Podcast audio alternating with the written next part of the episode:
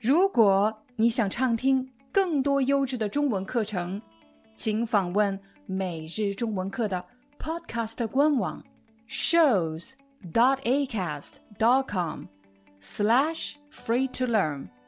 我们的付费会员通道为您提供无广告干扰的高质量收听体验，想听多少就听多少。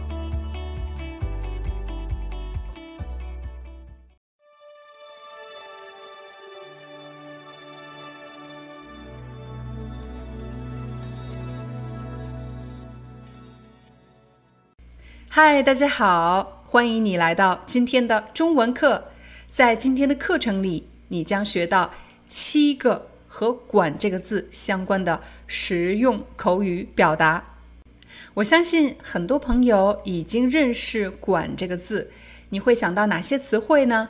比如吸管，我们喝饮料的时候要用的那个管子叫做吸管。当你说“吸管”这个词的时候，要特别注意你的音调，“吸管”一声三声。如果你不小心发错了，有可能说成另外一个词“习惯”。习惯是二声四声，习惯好习惯坏习惯，而“吸管”这个词是一声三声，吸管，又或者。管理，如果你是某个部门的经理，那么你要做一些管理方面的工作，你也是一个管理人员。管理，说完了“管”这个字，让我们来一起学习和“管”相关的七个表达。在今天的课程里，我将给你一些挑战，你准备好了吗？让我们开始吧。第一个，这个事儿。不归我管，不归我管。假设你的工作上遇到了一个问题，你去找你的同事来处理这件事情，可是他却跟你说：“这个事儿不归我管。”这句话是什么意思呢？不归我管，就是指这不是我的工作，不是由我来负责的，这不在我的工作范畴内，就是。不归我管，这件事儿不归我管。如果是一个经理，他也可以说这个部门不归我管，又或者这个项目不归我管。如果我们问到某个人呢，你也可以说这个人不归我们部门管。你学会了吗？假设我是你的同事，我来找你处理一件事情，我想问你。你能帮我处理一下这件事情吗？你应该怎么说呢？这件事儿不归我管。对了，这件事儿不归我管。那我就问你了，那这件事儿归谁管呢？你可以说这件事儿归另外一个部门管，也就是这件事儿是另外一个部门的工作。第二个表达，你别管我。虽然你知道“管”有管理的意思，但是你别管我这句话肯定不是下属对经理说的，通常是青春期的少年对父母说的。到了青春期，孩子们变得越来越独立，不想让父母总管着他们。这里的“管”指的是约束、限制，告诉这个人你该做什么，不该做什么，去约束、限制一个人。但如果这个青春期的孩子不想听父母的，他就会说：“你别管我，你不要老约束我，不要老告诉我我该干什么，不该干什么。”再比如，假设我是你的朋友，我很关心你的健康问题，看到你抽烟，我就说：“你别抽烟了，对身体不好。”你喝酒，我就说：“你少喝点儿。”你喝咖啡，我又说。你别喝咖啡，喝咖啡晚上睡不着。你吃太多，我又会说你少吃点儿，吃多了容易长胖。这时你就会说什么？你别管我，你别管我。对了，就是这句话。第三句话，你为什么不管孩子？在这里，管这个字的意思不是管理，不是上级管理下级的管理，也不是干涉约束。你不要管我那个管，在这里的管指的是照顾、关心某个人。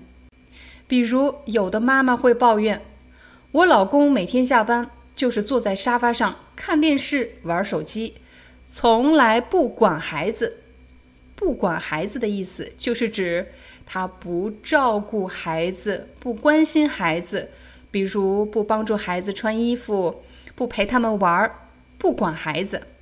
再给大家一个例子，假设你最近生病住院了，你以为你的女朋友会来照顾你，每天给你送饭，但是好几天你都没有见到她，现在你要给她发一封短信。你会说什么呢？你可以这么写：我一个人在医院待了这么多天，你为什么填空？你为什么不管我？你为什么不管我？在这里，“管”的意思是关心和照顾。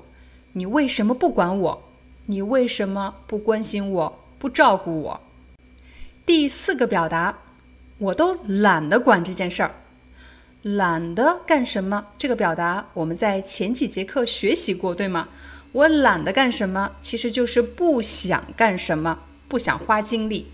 我都懒得管这件事儿。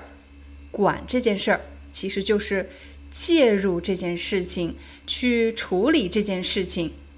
假设你的两个好朋友他们又吵架了，你会管这件事情吗？也就是。你会介入这件事情吗？你会帮助他们两个来处理这个矛盾吗？也许你以前管过，你以前处理过，但是这次呢，你懒得管了，你不想管了。这时你就可以说：“我都懒得管这件事儿。”如果是一件事情需要你去处理，你可以说：“我都懒得管这件事儿。”但如果是很多麻烦呢，很多事情呢，你可以说我都懒得管这些事儿。请大家注意，这两句话都是口语，它的意思就是表示我不想管这件事儿，我不想管这些事儿。而且在口语中，人们有时甚至会加入一个“破”字儿，我都懒得管这件破事儿，我都懒得管这些破事儿。什么叫破事儿呢？破事儿就是指那些让你特别心烦的、你不想提的事情。往往这些事情比较复杂。假设你生活在一个大家庭里，但是这个家族的关系非常复杂，其中一家人借了另一家人的钱，他们发生了经济纠纷，其中一家人因为经济纠纷的问题，最后离婚了，孩子没人管。后来两家人彻底断绝了关系，大家可以听出来，刚才我所描述的这么复杂的关系，是由很多不好的事情构成的。如果你生活在这样一个大家庭里，你会去介入这件事情吗？你会去处理这件事情吗？有可能你就会说：“我懒得管这些破事儿。”第五个。他特别爱管闲事儿，请大家注意这里，管闲事儿。什么叫闲事儿呢？就是指和自己不相关的事情，和自己没关系的事情，就叫做闲事儿。在办公室里，总有那么一两个同事特别爱管闲事儿，特别爱干什么？特别爱评论别人的生活。特别爱干涉别人的生活，而且是和自己不相关的、没有任何关系的事情。如果你的办公室有这么一位同事，总想干涉别人的生活，有没有结婚？有没有买房子？打不打算生孩子？一个月挣多少钱？存钱没有？如果他什么都想知道，而且还喜欢评论别人的生活，干涉别人的生活。这时，我们就会说，他特别爱管闲事儿。如果你遇到了一个特别爱管闲事儿的人，而且把你惹急了，让你真的生气了，这时你就可以说，你少管闲事儿。你少管闲事儿，学会了吗？第六个表达，管他的，又或者管他的呢？什么人喜欢用这样的表达呢？假设你在办公桌上看到了一个蛋糕，你不知道是谁买的，你会吃吗？很可能你不会吃，对不对？但如果有一个同事看到蛋糕后，他就打算把它吃掉，这时你可能会提醒他。哎，你别吃啊！我不知道是谁买的。但如果他说“管他的，我先吃了再说”，回头给他买一个，回头就是指稍晚的时候我再给他买一个，你会怎么评价这样的人呢？你可能会觉得他有点自私，而且没有责任感。管他的，或者管他的呢，就是表示我不在乎。当大家使用“管他的”或者“管他的呢”这句话的时候，一定要注意语境。如果用不好了，别人可能会觉得你是一个缺乏责任心、有点自私的人。第七个表达，你不要管别人怎么做。不要管别人怎么做，是我不要去管理别人吗？不是，是你不要去关心别人吗？也不是。你不要管别人怎么做，其实是说你不要在乎别人怎么做。假设你刚刚得到一份新工作，可是办公室的同事议论纷纷，他们都在说你缺乏经验，没有能力，肯定做不好这件事情。你听到之后肯定会觉得特别难过。可是你的老板、你的经理对你说：“你不要管别人怎么说。”你只需要专心做好你自己的工作就可以了。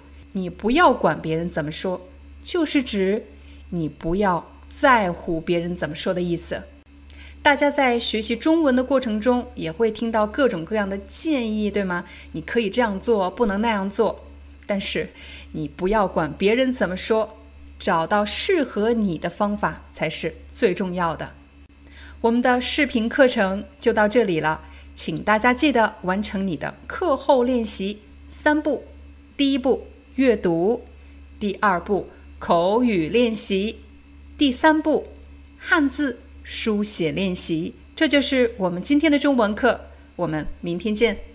无论是在宁静的清晨校园，还是在人潮涌动的地铁，每日中文课将陪伴你度过中文学习的每一天。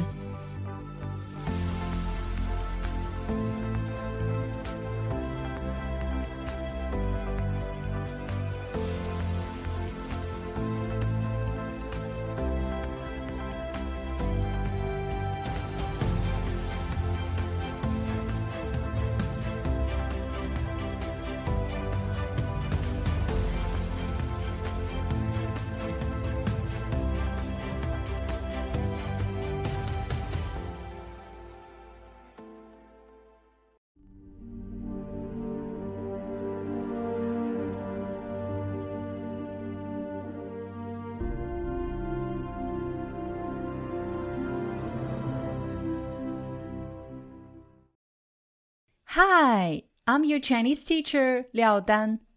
Thank you so much for listening to 每日中文课.